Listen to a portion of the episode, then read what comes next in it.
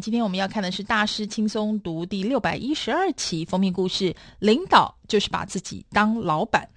一辈子学不完的六个领导课题。每天走进办公室呢，你到底是希望被管理还是被领导呢？或者你希望做好管理，还是要做好领导呢？大家普遍认为领导非常重要，但是对于领导的看法却不一定一样。更有趣的是，有人认为领导是天生的，但是作者一点都不这么想。所以，我们今天就是要来看看领导究竟是什么。大家认为呢？优秀领导人是天生的还是后天养成的呢？或者换句话说，你能不能够学会如何去领导？跟普遍认知相反的是，领导特质其实不是 DNA 的一部分，与生俱来，的。领导力总是和你的所作所为密切相关，跟你是什么人关系不大。简单来说呢，领导力呢是一趟旅程，而不是终点。它跟你一路走来所做的事情有关。扮演领导人的角色，关键在于抱持企业主的心态，其中要包括三项要件：一，总是要像企业主一样的思考跟行动；二，愿意按照自己的信念来行动。三，持续不懈的专注在增加他人价值。所以，接下来我们要探讨的就是领导人的心态。领导力始于企业主心态的培养。除了培养自己领导人角色的时候呢，你在做决策时候，你必须要假设自己拥有企业，再对你的行动结果负起责任。因为企业主就是这么做的，所以要件一就是总是像企业主一样的思考跟行动。像企业主一样的思考听起来很简单，但是其实是很难做到的。但是如果你想要成为优秀的领导人，你就必须要接受像企业主一样思考。事实上，这就是你的第一优先工作。几项建议如下：一、小心避免分析瘫痪，这就是指持续搜集越来越多的资讯，但是没有做出决策。二、了解你的信念，体会拥有信念的感受，多付出一些心力，得到与眼前问题有关的信念。三、练习像企业主一样的思考，考量股东、员工、顾客、主管机关还有一般大众的利益。要件二是愿意按照自己的信念来行动。很多人知道要做正确的事，但是会坚持到底，而且采取行动的人却不多。为了要成为领导人，你必须按照你的信念采取行动。为什么非要领导人不愿意采取行动呢？因为采取行动的风险可能太高，因为很多员工害怕惹麻烦，担心主管会生气，或者看起来很蠢。因为做不一样是，通常是伴随着沉重压力，还有可能他们缺乏自信。另外呢，人们多半不认为自己有适当能力做不一样的事。另外还有存在增加风险的外在压力，还有人们可能期望在近期内升职或者加薪，因此现在不是无事生波的时机。另外，他们可能没有考量好所有的角度跟后果。领导人呢，就会把上述这些担忧摆在一旁了，找出方法采取行动。事实上，他们不只弄清楚应该做什么事，而且更进一步的同时弄清楚应该如何做哪些事。如果发现自己不愿意采取行动，你应该问自己以下的问题：一、如果我在财务方面独立自主，在这种情况下我会怎么做？二、如果我拥有公司百分百的股权，我现在会采取什么行动？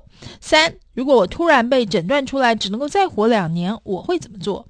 另外，要件三是持续不懈专注在增加他人价值。优秀的领导人会持续稳定的增加顾客、利害关系人或者广大世界的价值。所有优秀领导人与广大世界价值呢，都最终结果都是创造附加价值。从企业观点来看，当组织长期以来为顾客提供独特的附加价值的时候，就能够为企业带来获利能力。如果要使成功持久，企业组织必须要专注在增加价值。接下来我们来看的就是领导力的培训计划。如果要学习成为更优秀的领导人，最佳方法是帮助别人也成为更优秀的领导人。为了培养自己的领导力，有些项目必须要独立完成，有些项目要必须跟他人合作完成。所以合作完成的愿景就是思考你想要前往的地方，而且有能力清楚的说明。愿景呢，就是清楚说明你的企业如何渴望以独特方式增加他人价值。要思考的问题就是，我们如何以独特的方式增加价值？我们组织内部由谁负责接下增加顾客价值的挑战？我们员工是不是觉得他们可以举手指出我们提供附加价值时可能遭遇的任何难题？而我们今天创造价值的方法跟几年前相同还是更好？还有我们最近做了什么改变来更新我们的基本价值主张？另外，合作完成是优先性，明白什么是最重要的，而且把时间花在这上面。要思考的问题包括：我们最高优先的三到五项任务是什么？以及我们如何利用这些优先任务协助员工有效地分配时间？我们管理团队最近一次重新检视与更新优先任务是什么时候？公司各部门是不是已经根据他们增加价值的方式建立各自的优先任务？另外，我们如何向他人传达我们的最高优先任务？另外，外合作完成还有一致性，就是确认你的愿景跟优先任务是彼此一致的。你每天所做的任何决策都应该以一致性作为目标。包括你雇佣谁，你每天执行的关键任务，你的组织架构，你的一般领导风格，还有你的组织文化。另外，独立完成的部分是认知，要认识自己的强项跟弱项。这里要提供的重要问题是，在我今天从事的工作当中，哪些技能最重要？确认每天必须执行的最高优先任务，实事求是的检视你在这些任务上面表现如何。如果表现不佳，你有什么补救计划？你也必须要确认哪些东西可以委托给擅长这些领域的团队成员。另外，还有独立完成的部分是热情，确认什么是自己热爱跟充满热情的工作。为了了解个人热情，你应该回答的问题可能会包括。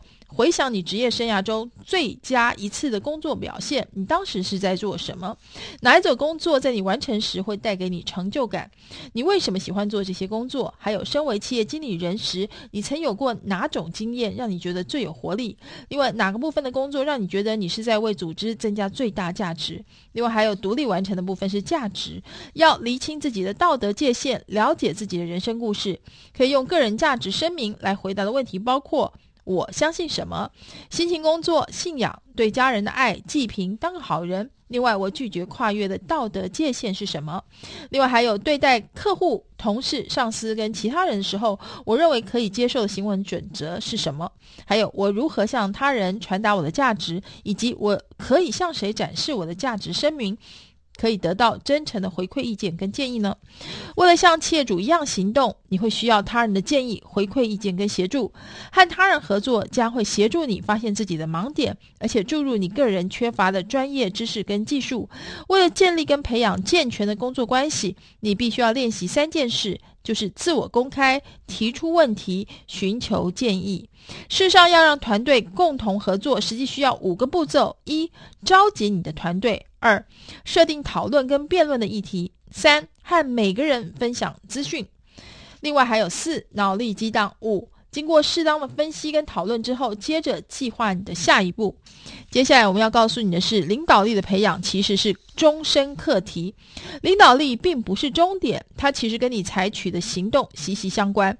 成为优秀领导人的关键在于企业主心态，你必须承诺终身持续不断改进，接受你的人生掌握在自己手里。因此，你能够而且应该要积极的负起责任。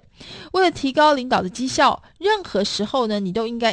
积极的同时进行三项到五项的行动，包括做个人盘点，不要害怕远大梦想，小心墨守成规的限制，专注在增加他人价值，总是追求长期获利，拥有改变的热情，有非常开放的学习态度。如果你下定决心要成为更优秀的领导人，你就应该要立刻采取以下的工具。总是要充分的提出论据。另外，开会的时候提出精确设定议题的开放性问题，还有学习如何积极倾听，利用那些鼓励责任承担的心理模型，盘点你的重要人际关系，愿意提供他人回馈意见，记录个人领导日志，创造面对面互动的空间，访问他人，养成阅读报刊杂志跟书籍的习惯。这个世界呢，其实需要更多能够挺身而出、负起责任、接受艰难挑战的领导人。现在就是你做出改变的成熟时机。接下来呢，我们还要告诉你关于这个有趣的话题，就是领导别人呢，要从领导自己开始。领导并不是可以少做一点的许可证，它是必须做的更多的责任，而这就是麻烦所在。领导要下功夫。它需要时间跟力气，它的成效呢，并不总是能够轻易衡量，所以也并不是立竿见影。领导一直都是一项对人的承诺，这是有名的作家赛门西奈克的名言。另外呢，还有其他的一些推荐阅读，包括认识你的员工，了解你的团队。另外还有让你的团队帮你成就伟大，以及维京集团的领导之道。这些优良的读物呢，都是帮助你成为一个优秀的领导人。以上就是今天的每周一书，欢迎您下周同一时间我们准时空中再会。